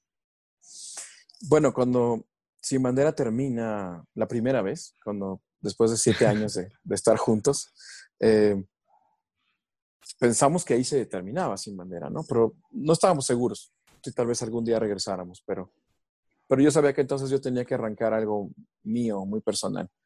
Y se me ocurrió cambiarme el nombre, básicamente look, y comenzar un proyecto que se llamaba León Polar. Eh, proyecto muy alternativo si lo comparas con lo que estaba haciendo con Sin Bandera, muy diferente. Sí, era como, como yo, yo en ese entonces me había movido hacia el folk uh, y estaba escuchando a Iron and Wine, Andrew Bear, a gente que no estaba escuchando cuando comenzó Sin Bandera, que era mucho más RB, era, es otro género mucho más basado en artistas afroamericanos, eh, que tiene más influencia del soul, del blues. Y, para cuando empecé León Polar, yo estaba mucho más en la parte como del folk, que viene mucho más del country, de la música anglosajona. Entonces, era otro universo, completamente diferente. Entonces, teníamos también el antecedente de lo que había pasado con gente que se había salido de bandas y había intentado tener una carrera solo. El gran porcentaje de, de, pues de dificultad y de fracasos que había habido en ese, en ese sentido. Lo que nos decía un poco, y eso es algo bien interesante, porque lo que uno cree es lo que a uno le pasa. Entonces yo estaba seguro de que no me iba a ir bien, porque la gente no le gusta que los grupos se terminen y no le gusta que los artistas que están en grupos se vuelvan solistas. O sea, tú tenías esa conciencia, tú sabías que esa era la mayor probabilidad. Sí, y dije, entonces muy probablemente le voy a tener que empezar a cantar a grupos de muy, de muy pequeños de personas, ¿no? de 100 personas, de, menos. Y eso es lo que hice. O sea, básicamente, eh, yo creo que entiendo que el universo, esta realidad holográfica, energética o como sea que la veamos, em, pues, pues de algún modo registra eh, tu, tu, fe, ¿no? Es como que, ¿a qué le tienes fe? ¿Qué crees que va a pasar? Yo creo que me va a pasar esto. Perfecto. Toma, ahí está, ¿no? Entonces, exactamente como me lo imaginé. Y alguna vez mi chica me lo dijo, mira, como tú decías que te iba a pasar, ahí está, igualito, perfectamente retratado, cantándole a 70 personas, este, cantándole a nadie. O sea, me acuerdo alguna vez en South by Southwest, eh, no, en, era, era, era, el Latin Alternative Music Conference, que es un, pues una semana que se hace en, en, Estados Unidos de artistas latinos que van para allá a hacer showcases y a tocar en conciertos. Eh, canté para siete, me, me, acuerdo perfectamente, porque yo iba con mi guitarrista, con mi guitarra y con mi percusionista nada más, y me ponen en el set list, canta Natalia Lafourcade, canta Bomba Estéreo, y me ponen a mí a cerrar como a la una de la mañana. Entonces, pues, la gente se termina Bomba Estéreo y la gente se va. Y se quedan, creo que siete personas, ¿no? Este, así parados enfrente del escenario con los brazos cruzados viendo, así que, ¿qué va a hacer este tipo, no? Entonces salí, canté, me recuerdo bajarme por el frente del escenario porque no tenía caso bajarse por atrás porque no había nadie. Saludar de mano a los siete que se habían quedado, así decirles, hey, gracias por quedarse, qué buena onda. Eh, y me decían, eh, estuvo muy cool, qué padre, qué increíble, este, ¿por qué te pusieron a, esta hora? Y yo, pues me tocó así, ¿no? Pero, pero de alguna manera se manifiesta mucho lo que tú crees y, y, y creo que eso me sirvió para aprenderlo, justamente, para, para decir, ok, esto fue demasiado parecido a como yo me lo imaginaba, ¿no? Si no, el público sin bandera no vino conmigo para acá, no, no seguí cantando en teatros ni en lugares grandes una vez como solista, eh, porque yo no pensaba que fuera a pasar, nunca lo creí. Eh, y entonces con los años comencé a fortalecer la creencia de que sí, de que sí iba a pasar, ¿no? Y comencé en el Lunario y después fuimos escalando algunos lugares y hicimos Metropolitan, hicimos Pepsi, hicimos ya lugares muy bonitos y, muy grandes. Pero, pero me di cuenta de la terrible relación que hay entre las imágenes que tienes en la mente y las imágenes que se manifiestan afuera, en el exterior. Y cómo culpar al mundo o a los demás de lo que te pasa muchas veces es solo una manera de disfrazar que tú ya sabías que eso te iba a pasar que tú lo habías pensado y que inclusive a veces hasta piensas que es lo que te mereces. Eso es lo que me merezco, no me merezco más, ¿no? Me merezco comenzar de cero, me merezco que me cueste un chorro de trabajo, me merezco, no sé, no tener dinero, me merezco, porque sí, porque a veces vienes con cierta educación, con, cierta, con ciertas este, cosas que te, que te pusieron de que todo cuesta, de que todo es difícil, de que todo cuesta mucho trabajo, entonces pues evidentemente nada va a ser fácil, ¿no? Si, si te lo crees y te lo enseñaron, pues tu vida va a ser un retrato básicamente, es un mapa, es un mapa de cómo va a ser tu vida. Entonces modificar ese mapa es el gran reto que tenemos todos para, para poder manifestar una realidad distinta a la que el mapa que traemos impreso, digamos, se manifieste. Me parece impresionante lo que me estás diciendo, Leo, porque, a ver, por un lado estoy totalmente de acuerdo. Yo muchos años de mi vida viví así y, manifestando exactamente la manera en que, yo pensaba. Y para mí fue cuestión de literal meses ver un cambio de pensamiento reflejado en la realidad. Pero tú tenías algo mucho más complicado que yo no tenía, que tú tenías, a como yo lo veo, tal vez la puerta un poquito abierta para regresar al camino seguro. O sea, tú eras un artista multipremiado, tenías la fórmula exacta, tú eras el que componía las canciones que toda Latinoamérica cantaba. Podías haber dicho, polar nada, regresamos, le hablas a Noel o tú solo regresas a, a este estilo de música romántica que toca mil corazones y, ya, y, adiós mi, idea loca de ser quien yo quiero ser y explorar. Y entonces tienes estos dos caminos, ¿no? Muy diferentes. Uno muy seguro, que tal vez te aleja de quien quieres ser, y otro, pues, muy difícil. Sí, normalmente... Hablo difícil no en crear la realidad, sino en cambiar tu mentalidad. Definitivamente sí, es, es, más difícil, ¿no? Y yo creo que, pues escogí el camino difícil em, y, y, creo que, creo que también cuando estás en conflicto con, con tu pasado, es más difícil que el futuro se, se manifieste positivamente, ¿no? De repente estaba como muy, quería alejarme demasiado de Sin Bandera, quería romper con Sin Bandera, no quería que nada de lo que hiciera se pareciera Sin Bandera, porque no quería que nadie pensara eh, que no había valido la pena separarnos, ¿no? Quería como hacer un statement y, y a veces hace como, como que te exageras. Yo siempre digo, cuando algo tiene una gran fuerza de gravedad y no te puedes separar de ello, la fuerza que requieres para, para separarte de esa gravedad es desmedida y te lanza a veces a un lugar que no esperas, ¿no? O sea, y te pierdes ahí en el espacio porque hasta que, hasta que logras controlar la energía esa con la que te desplazaste. Y yo sí lo vi, lo vi como que me separé de este planeta sin bandera con una fuerza desmedida que me llevó a un lugar desconocido, este, del que costó mucho trabajo volver, de algún modo, ¿no? Eh, y, y, dije, wow, este lugar desconocido también está increíble, lo voy a guardar, voy a, voy a mantener al león polar vivo porque es un lugar, este lugar inexplorado y difícil me gusta, lo voy a revisitar varias veces en mi vida pero, pero no me preocupa tanto ya la gravedad de ese planeta, ¿no? O sea, no me preocupa si vuelvo a pasar cerca y, y me atrae, no pasa nada. O sea, no estoy tan enojado ni tan peleado ni nada, al contrario, sin bandera eh, nos encanta y Noel y yo lo, lo, este, lo estamos viviendo muy felizmente. Ahora va a ser nuestro 20 aniversario y, y tenemos ideas y planes y cosas que queremos hacer. Y hemos aprendido los dos, creo que en nuestra cabeza, a que a que las cosas pueden convivir, a que no tienes que romper terminantemente con algo, sino que puedes seguir conviviendo amistosamente con eso. Y, y eso ha ayudado también a que este camino difícil, en cierto modo, pues deje de serlo tanto, ¿no? Se vuelva más, más amistoso, más gente, porque tú también, eso es increíble, tú le transfieres a la gente tu, mismo, tu sentimiento, a tu, al público inclusive, de que no te gusta algo o de que te quieres alejar de eso, ¿no? Tú se lo comunicas. Cuando, cuando les comunicas lo contrario, les dices, no, estoy súper bien con eso. Lo que pasa es que también quiero hacer esto otro. El público comienza a reaccionar como, ah, ok, está bien. Entonces voy a oír los dos porque me gustan los dos. No estás enojado tú, yo tampoco, ¿no? Entonces, por eso también sucede que manifiestas mucho lo que, lo que tú le proyectas a la gente. Si proyectas miedo, si proyectas enojo, si proyectas temor, pues la gente reacciona así, con, con miedo, con enojo, con temor, básicamente.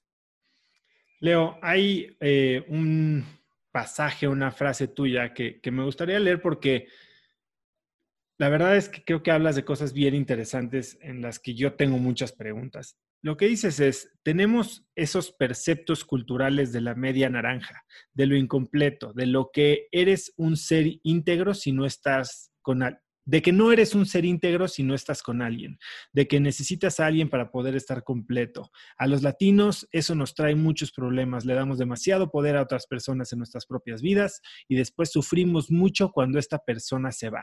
Le asignamos demasiada responsabilidad al otro. ¿En qué, cómo divides este, dónde se marca la línea entre la pareja y la unión y, y, me sacrifico por ti? ¿Y cómo lo diferencias de un me pierdo al estar a, mí mismo personalmente, al estar yo haciendo algo que nos beneficia a los dos? No sé si me estoy explicando. Sí, creo que sí. Es, muy interesante, es, un, es, una línea muy fina, es, fácil cruzarla. Eh, pero creo que, creo que todo comienza con cuál es nuestro concepto de una relación de pareja, ¿no? ¿Qué significa? Y, y, ahí empieza todo, porque es la cuestión de los roles. ¿Cuál es el rol que yo debo asumir como marido o como novio o como pareja de alguien? ¿Y cuál es el rol que mi pareja tiene que asumir? Y ahí comienza el problema, ¿no? Si, si yo tengo ciertas em, ciertos prejuicios o ciertas ideas establecidas de lo que el otro debería de hacer por mí o para mí, para que yo esté feliz con él, ahí comienzas a poner una serie de responsabilidades en el otro, una serie de ideas preconcebidas de quién el otro debe de ser para que tú estés contento con, con él, ¿no? Y cuando tienes una amistad, que es con lo que yo lo contrapongo siempre, tienes un amigo, eh, con el amigo hay como una apertura, como una posibilidad de, decirle eh, pues que está bien, güey, cuando está bien, güey, o que, o que, o darle un zape, o que te lo dé a ti, eh, de, despierta, o con tu amigo no estás esperando que vaya y te haga las cosas, ni tiene ninguna responsabilidad de resolverte los problemas, ni de, ni de completarte, por llamarlo de alguna manera, ¿no? Tu amigo es un soporte, es alguien que, con quien, a quien puedes acudir cuando tienes un momento difícil, es alguien que te acompaña en la vida de manera paralela, este, a quien tú admiras y respetas también por lo que hace, por lo que piensa. un amigo normalmente lo tienes en un lugar eh, de admiración, de, respeto. Creo que esos valores no necesariamente se han transferido a la pareja. Creo que muy pocas parejas respetan al otro desde ese lugar, desde el lugar de te admiro por tus ideas, te admiro por tu profesión, te admiro como ser humano, eres mi socio en este, en este camino, mi soporte paralelo, no, no estamos, no somos el mismo, no estamos pegados, ni, ni somos lo mismo, ni nada, o es una cuestión paralela de desarrollo paralelo. Yo te voy ayudando a que tú desarrolles tus sueños, tú me ayudas a, a, desarrollar los míos, pero siguen siendo individuales, siguen siendo mis sueños y tus sueños, ¿no? estamos ahí. Y hay un espacio común, digamos, este espacio, que hay entre los dos, que solo existe si las reglas están claras y la negociación es correcta, ¿no? O sea, sí, sí, decir, ok, de un amigo tampoco voy a permitir abusos, ni voy a permitir humillaciones, ni voy a permitir este, que quiera imponer su poder sobre mí, que me controle y que me obligue a hacer cosas que no quiero hacer. ¿Por qué sí lo vas a permitir de, de tu pareja? ¿no? O sea, esas reglas que hay en la amistad tienen que seguir operando en las relaciones de pareja y no y no hemos llevado las relaciones hasta ahí. Una vez le dije a un ejecutivo de, la compañía, una compañía de discos, eh, que mi canción favorita romántica que he compuesto se llama Tu mejor amigo. Y me dice, ¿pero cómo? Pues tu mejor amigo pues es tu amiga, ¿no? O sea, no es tu pareja. Y, dije, claro, ese es el problema, ese es el gran problema que tenemos, que no podemos concebir que nuestra pareja es nuestra mejor amiga o amigo, o lo que sea, cada quien. Em, y, que, y que básicamente el mismo trato que tienes con, con, un amigo, pues lo debes tener con esa persona. No, este, y por eso también tienes que replantear tus relaciones con tus amigos. O sea, porque si es tu amigo, pero no por eso le vas a faltar al respeto. Si es tu amigo, pero no por eso lo vas a humillar. Es tu amigo y por eso lo vas a honrar. Es tu amigo y por eso lo vas a respetar. Es tu amigo y por eso vas a serle leal y fiel, ¿no? Fiel en el sentido de que, de que vas a respetar sus secretos y vas a respetar su, este, las confesiones y vas a respetar su vida privada y demás, ¿no? Pues lo mismo tenemos que hacerlo con la pareja. Entonces es como, como una concepción de, cómo creo que deberían de ser las relaciones y cómo creo que no han sido hasta ahora las relaciones. Han sido de poder, han sido de imposición, han sido de celos, han sido de roles, de tú me tienes que atender y me tienes que servir y me tienes que hacer, y yo tengo la responsabilidad de traer a la casa esta plata y te la doy y ya hasta ahí llega mi responsabilidad. Este, en vez de tener una perspectiva mucho más de sociedad y de respeto. Pero para que existiera ese respeto, esa admiración y ese espacio común paralelo, tendría que existir la igualdad entre, entre géneros. Y ese ha sido el gran desbalance. Como, como no existe todavía eh, en muchos sectores y de muchas maneras la igualdad entre hombre y mujer, eh, al hombre siempre se le da más valor o se le da preferencias. El hombre puede salir más, el hombre puede trabajar en un lugar que le gusta más, el hombre gana más, la mujer tiene más obligación eh, en la casa eh, que tú, con los hijos. Entonces, toda esta disparidad hace que esta relación se desbalancee y termine por caer en esto de, de, estas, estas, creo que malos entendidos que hemos tenido desde hace mucho tiempo, ¿no? O sea, y, creo que es hasta, es increíble cómo mis padres, cuando nos escuchan hablar a nosotros, que no hay tanta distancia, ya les cuesta trabajo entender los conceptos que estamos, que estamos hablando. Y no es su culpa. Simplemente ellos así vieron a sus padres y así fueron educados, así como nosotros fuimos educados de una manera que mi hijo probablemente cuando tenga mi edad va a pensar que qué arcaico y, y anticuado soy. Entonces es, es, interesante cómo generacionalmente va avanzando. Me encanta esa pregunta, ¿no? Porque así como hablábamos hace poco de, del, eh, a ver, nuestros abuelos tal vez creían que la esclavitud era normal, ¿no? Eh, tal vez nuestros papás creían que eh, la homofobia era normal.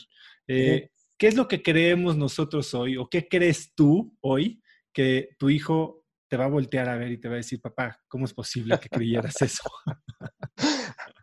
No sé, ¿eh? imposible saber, porque esa es la maravilla de, de, cómo evoluciona la humanidad. O sea, si, si a uno de estos señores que pensaba que era normal algunas de las cosas que acabas de decir, este, le hubieran mostrado cómo iba a ser el futuro, no, no tenía capacidad de imaginarlo, ¿no? Que es un poco lo que, de lo que habla eh, en sus libros este hombre, ay, siempre se me olvida, pero que está ahora, eh, que hizo Homo Sapiens. Ah, este, Yuval Noah Harari. Yuval dice mucho eso, dice, el problema con el futuro es que es imposible adivinarlo, porque, porque la ciencia avanza de una manera y, la sociedad avanza de una manera que no nos podemos ni siquiera imaginar, porque no existe todavía esa tecnología, porque no existe todavía ese concepto, y, por eso es maravilloso, porque nos va a sorprender. Yo voy a aprender mucho de, de mi hijo también y, y me voy a reír mucho como se ría mi papá de mí, ¿no?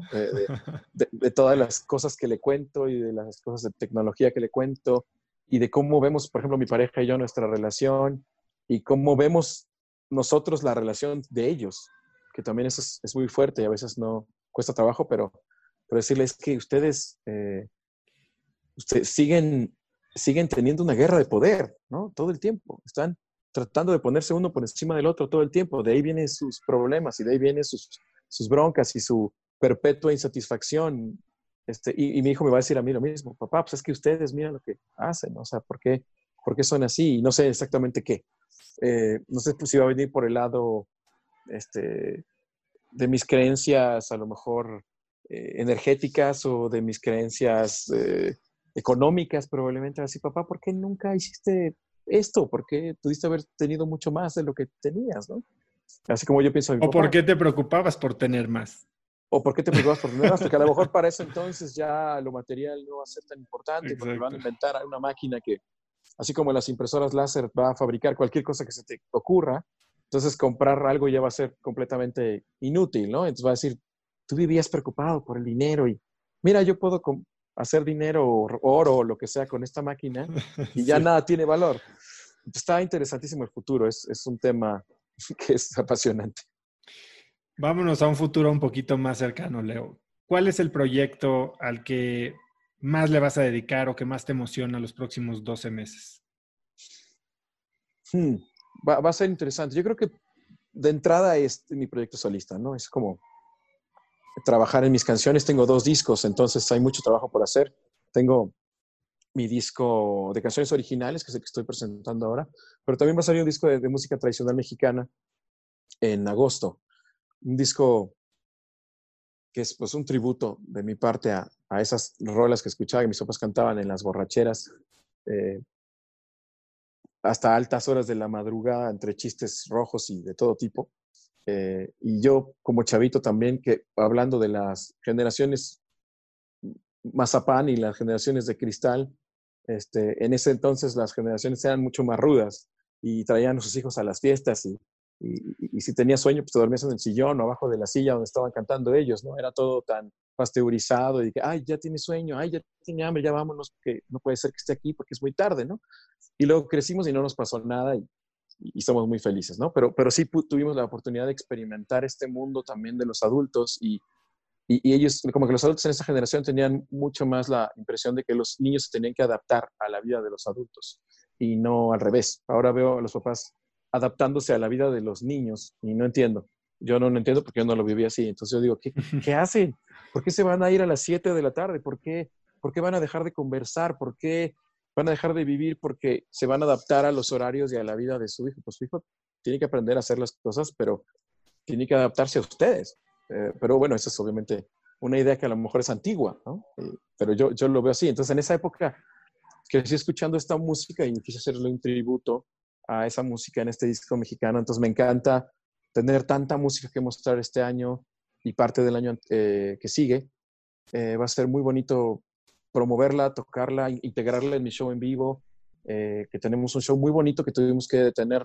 Llevamos dos shows apenas cuando empezó la pandemia y, habíamos hecho un show con unos visuales hermosos, con proyecciones, con, unos telones preciosos. Era un show que muy, muy artístico, más basado en la cuestión teatral, que, se usa mucho en, en el teatro contemporáneo ahora de proyecciones y telones que lo que se hace en los shows de música, ¿no? Era mucho más basado en esta otra estética del teatro.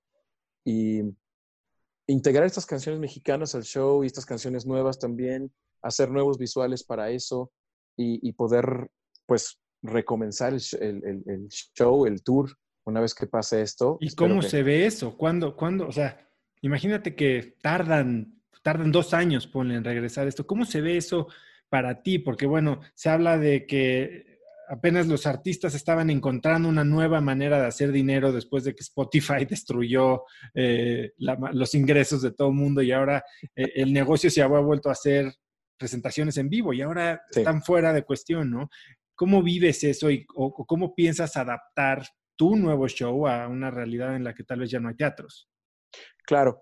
Bueno, si eso sucede, eh, yo creo que todo el mundo va a estar muy deprimido, ¿no? No nada más los artistas, también el público, porque el público, o sea, ver un show en una computadora es, es una muy pobre este, versión de un show en vivo, la verdad. Este, desde el sonido hasta la, la, cuestión energética, que es insustituible. O sea, ninguna banda toca igual de bien sin público, comenzando por ahí. O sea, cómo te contagias de, de, la cercanía, de los gritos, del sonido de la gente en un lugar, te hace mucho mejor artista. Entonces vamos a ver mucho peores artistas porque están tocando sin público. Entonces, de entrada la cosa eh, es un mal negocio, ¿no? Es un mal negocio. Y, no sé qué tanto estoy dispuesto a pagar la gente por ver shows online, ¿no? Eh, puede ser que algo, pero no sé qué tanto. Yo creo que no mucho, porque la experiencia del en vivo es el en vivo, es estar físicamente en el lugar, presenciando una, un ritual este, físico, ¿no? Energético. Eh, la computadora lo, pues lo convierte en algo mucho más distante, en algo mucho más, este, pues en una versión, digamos, comprimida de, la realidad, ¿no? ¿Y tienes un plan B?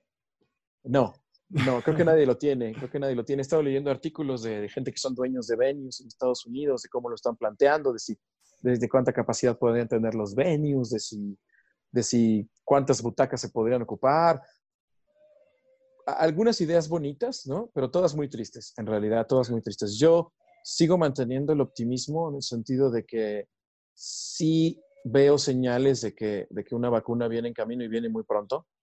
Veo señales de varios laboratorios mundiales, las he estado leyendo todos los días. Les doy seguimiento porque no le da seguimiento a lo que uno este, quiere leer y a lo que no, no.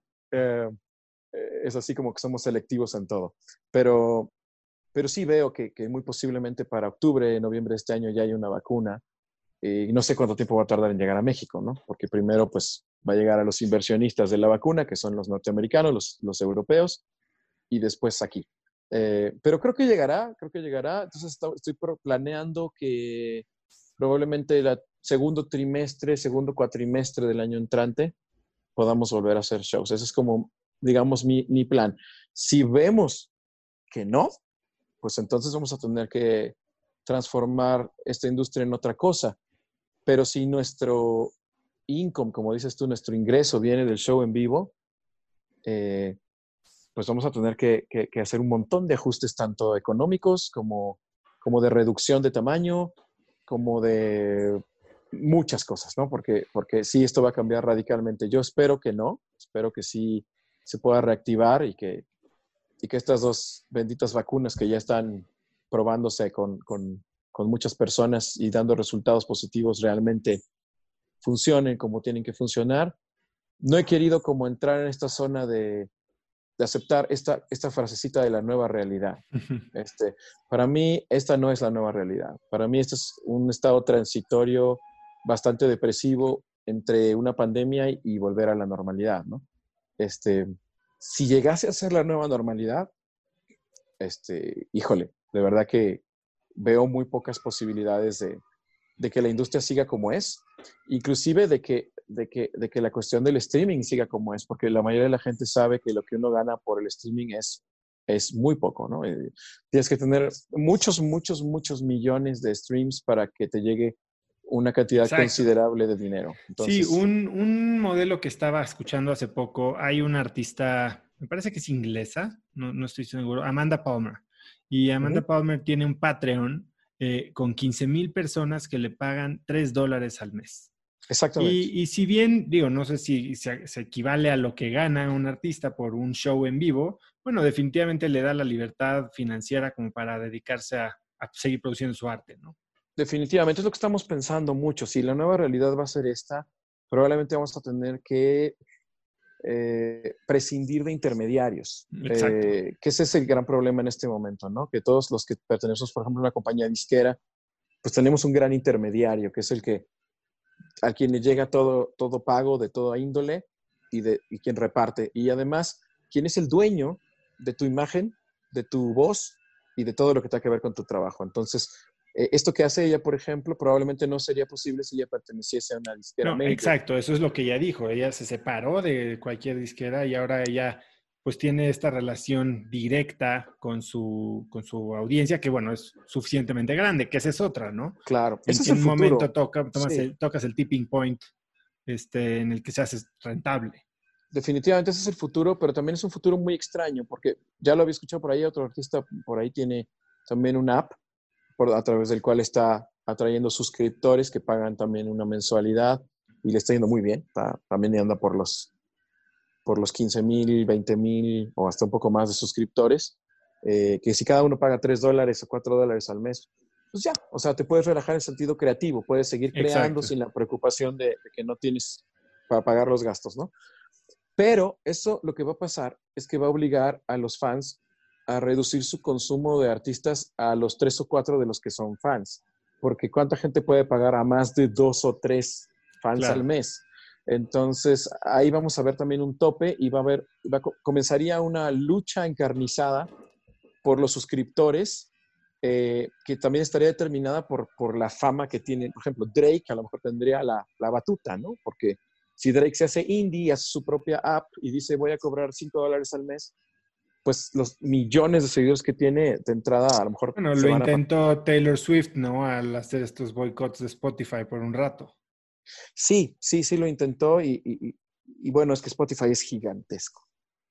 Spotify es enorme y, y, de algún modo tiene sus beneficios, pero también ha sido muy difícil regular toda la, todo lo que tiene que ver con Internet a nivel económico. Ha sido muy difícil poner leyes y, y que los derechos de autor y que el, y que los derechos artísticos estén pagados pues, de una manera que pareciera un poco más justa o, benévola, si lo quieres ver así.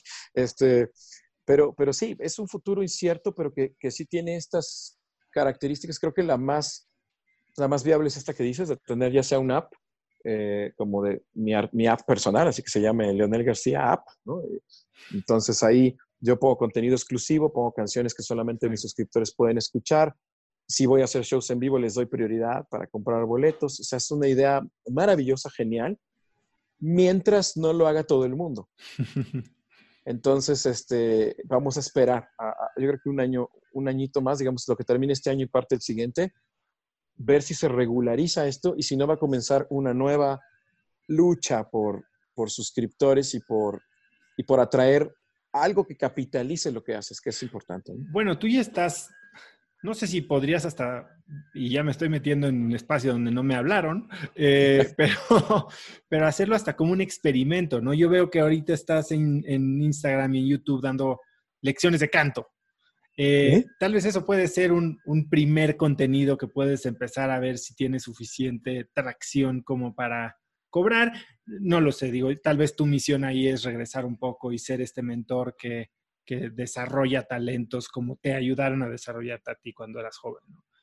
claro, bueno. sí, la intención ahorita es esa, ¿no? Pero si lo hicieras ya a nivel, ah, digamos que voy a cobrar, entonces tendrías que entrar en una dinámica de hacerlo de una manera muy profesional, esquematizarlo mucho mejor, ¿no? Encontrar la manera de hacer hasta inclusive un, un temario, una, una, guía, inclusive material de apoyo que pudieses mandar a la gente que, que le interesara. O sea, lo tienes que convertir en algo mucho más este, atractivo. Yo siempre digo, si le vas a cobrar a alguien algo online, pues le tienes que dar un montón de beneficios porque tiene que sentir que su dinero vale la pena. Por ejemplo, si, si le vas a vender un boleto para un concierto virtual, también diles que vas a, a rifar entre los que compren los boletos tres guitarras autografiadas y un viaje al primer concierto físico que se pueda hacer para dos personas, ¿no? Entonces la gente dice, ok, no estoy comprando un boleto para un concierto, estoy comprando un boleto de una rifa, de un viaje, de tres guitarras y un concierto. Entonces ya se vuelve mucho más interesante eh, para el público. Me parece que, que, que sí al público le tenemos que dar lo más que se pueda y, hacer que sientan que realmente están pagando por algo que vale mucho la pena. Sé que, que, se pueden hacer muchas estas dinámicas de, decirle a la gente, eh, a mis suscriptores les voy a rifar un viaje a, escuchar mi disco eh, o, escuchar o cenar conmigo. O, entonces cada mes la gente siente que está participando por un premio mayor que simplemente ver el contenido que está. O una sesión de preguntas y respuestas en Zoom, ¿sabes? Para 100 Exactamente. personas. Exactamente. Mantenerlos sintiendo que todo, todo es así. El, mercado es así. El, el, su dinero vale y que tiene un mayor valor si lo ponen contigo. Eh, esa va a ser la gran, ahora la gran pregunta, ¿no? ¿Cuántos podemos hacer eso y, cuánto vas soportar el mercado este, de este tipo de, acciones. Espero que no sea necesario saberlo y que se recuperen mejor los conciertos en vivo, que me parece una forma mucho más natural y saludable que la gente diga, tengo ganas de ver este, voy a ir a verlo, ¿no? Es como más simple. Pues ciertamente tiempos eh, interesantes los que vienen, mi querido Leo. Sin duda, eh, quiero ser eh, respetuoso de tu tiempo y antes de despedirte, me gustaría saber, Leo, si pudieras escribir un mensaje en el cielo para que millones de personas lo vieran, ¿qué diría ese mensaje? Eh,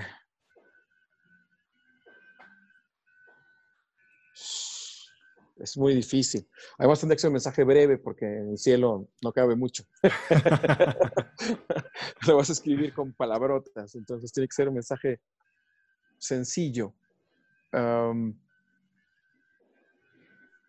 no sé, no sé si, soy muy bueno para eso, pero tal vez podría, escribirles algo que les recordara su verdadera esencia. Ah, creo que todos tenemos una verdadera esencia que se nos olvida. Somos, creadores, ¿no? Eh, tal vez tú eres el creador, sería una, una linda frase porque nos recordaría que sí tenemos muchas más posibilidades de, crear nuestra vida y no nada más, sino también crear la realidad del mundo, crear unas mejores condiciones para la gente que viene después, crear mejores condiciones para la naturaleza, ¿no? Creo que el hecho de que te digan, tú eres el creador, siempre es, es muy importante porque a veces vivimos pensando que estamos a la deriva en esta marea que es la vida que nos lleva para donde quiere y no tenemos control sobre nada. Cuando en realidad tenemos una máquina cuántica creadora que se comunica con la realidad exterior. Yo sí creo eso, la verdad, sí. pueden decir que estoy pirado de la cabeza, pero en parte de lo que he leído y en parte lo que he visto en, en cómo se ha comportado mi vida al respecto de mis propios pensamientos, sí creo que hay una interconexión entre las imágenes mentales y las imágenes que están afuera, que no son muy distintas a las imágenes mentales, porque a fin de cuentas toda la realidad está compuesta de luz. Eh, eso es lo que es, luz, básicamente, partículas que se mueven. Eh, tampoco la realidad existe, eso es lo que quiero llegar, no, está ahí, es, es una ilusión óptica que solamente podemos ver porque tenemos un aparato ocular que, que ve las cosas como, como creemos que son. O sea, veo los ladrillos que están ahí porque mis ojos están diseñados para ver la luz y que parezcan ladrillos. Pero inclusive los animales ni siquiera ven las cosas como nosotros, ¿no? Ya para ir, no ir tan lejos. Pero la realidad es modificable porque, porque la realidad no existe. Y eso es algo que me gustaría decirle a la gente, ¿no? Si no, si no les escribiría la realidad no existe, les escribiría tú eres el creador, que es un poco lo mismo. Es, es, estás dentro de este, de este juego, de esta realidad que no deja de ser una realidad virtual. Me encantan estos artículos que, de científicos que aseguran que vivimos dentro de una realidad virtual. Eh, me encanta leerlo porque, aunque no sea verdad, eh, apoya mucho esta, esta idea de que, de que esto es un, constructo, está construido, está, es como un escenario, es como un juego, a veces un juego muy dramático, pero es un juego, eh, y que sí tenemos injerencias sobre el juego, sí podemos modificar cómo, cómo el juego se va desarrollando a partir de nuestras decisiones y nuestras acciones. Y, y estos artículos son maravillosos, si no has leído, ve a leer algunos porque son, te vuelan la cabeza, porque hablan de estadística, de, de cuántas posibilidades habría de que, de que esto fuera una realidad real, básicamente, contra las posibilidades estadísticas de que sea una realidad virtual. Y te explican por qué es mucho más posible que vivimos dentro de una realidad virtual creada por alguien más, donde nosotros solo estamos participando, ¿no? ¿Tienes algún autor que te acuerdes, ya sea de alguno de estos artículos o de algún libro? Porque estás hablando de muchas cosas como las que habla Joe Dispensa, por ejemplo, eh, en términos de, realidades, eh, planos cuánticos, etcétera. Eh, ¿Tienes algún otro autor que puedas recomendarme? Estoy tratando de acordarme, pero soy malísimo con los nombres. pero te puedo decir al menos el título de uno de esos libros. Se llama El yo como idea y el nombre pues, es, un, es, un, autor mexicano, pero con nombre judío, entonces se me va el apellido. Yo lo pongo en las notas del episodio. Bastante como un nombre polaco que tiene, no, no, lo, no lo registro, pero el yo como idea es uno de esos libros muy interesantes de, de cómo somos una idea, básicamente, eh, y, y, y, todo lo demás también. Y, a partir de ahí hay muchos libros que, hablan de, hay uno que se llama Biocentrism, que me encanta, que es eh, precioso, eh, y hablan como diferentes científicos están llegando a la conclusión, me encanta cada quien desde su, desde su ángulo, ¿no? Uno desde la biología, otros desde, la, desde lo fotónico, otros desde lo cuántico, otros, pero todos están llegando a la conclusión de que esta es una estructura interconectada eh, de, la que, de la que no nada más somos partícipes, sino, sino que estamos interconectados con todo de aquí hasta el final, ¿no? O sea, cualquier cosa que hagas en este momento, en este lugar, afecta hasta el último lugar de esta construcción en donde la ilusión es la separación y aparentemente la realidad es la interconexión. Entonces, vivimos, como dicen desde hace miles de años, los hindús en el maya, ¿no? Esta ilusión de separación. Pero me encanta que ya no sean místicos y gurús, sino científicos los que empiezan a hablar de que, eh, pues de que el, mundo cuántico se está comportando de una manera muy inexplicable si tratásemos de explicarlo con las leyes newtonianas. Ya no aplican necesariamente y para esto Jim Jarmusch hace una película maravillosa que se llama Only Lovers Left Alive, que, es una película fantástica de vampiros, pero que a final de cuentas se trata de eh, the spooky action at distance, lo que le dicen los científicos, algo así como la la reacción a distancia que asusta, ¿no? Es, cuando tienes una partícula que, que, la, que es gemela de otra partícula y las disparan en diferentes direcciones y luego afectan una y la otra reacciona también, ¿no? Dice, dicen, esto significaría que lo que es este universo es un tejido, como si fuera un cuerpo, en donde si te picas el dedo gordo, pues te, te das cuenta aquí en tu cerebro que allá algo está pasando. O sea, es instantáneo, se dicen que más rápido que la luz, que ni siquiera es una cuestión de transmisión de información, sino de que es el mismo cuerpo el que está sintiendo todo. Y esta idea pues transforma mucho todo lo que haces, todo lo que piensas, eh, todo lo que sufres inclusive, porque el sufrimiento también tiene otros matices, adquiere otros colores y otra, otra naturaleza como de experimentación y de, y de estar aquí. Creo que la gente que ha estado expuesta a grandes sufrimientos también han escrito grandes libros al respecto, tanto gente que ha estado en holocaustos como gente que ha estado en enfermedades terminales, eh, escriben de sensaciones que tienen al respecto de esta conexión y de esta como realidad aparentemente verdadera, ¿no? Está ahí Víctor Frankl para, para poner Por ejemplo, por ejemplo, sí, un, gran escritor de ese tema, ¿no? Leo, nos podríamos seguir horas. Eh, sabía que esta plática iba a ser este, algo verdaderamente rico porque me encanta, digo, admiro mucho a la gente que tiene tanta facilidad de palabra y de aterrizarse, primero de conectar con sentimientos, que es algo que a mí por muchos años de mi vida me costó mucho trabajo, y después de aterrizarlos de una manera que sean tan fáciles de comunicar y de contagiar y de entender por el resto de la gente, como lo has hecho tú a lo largo de los años con tu música.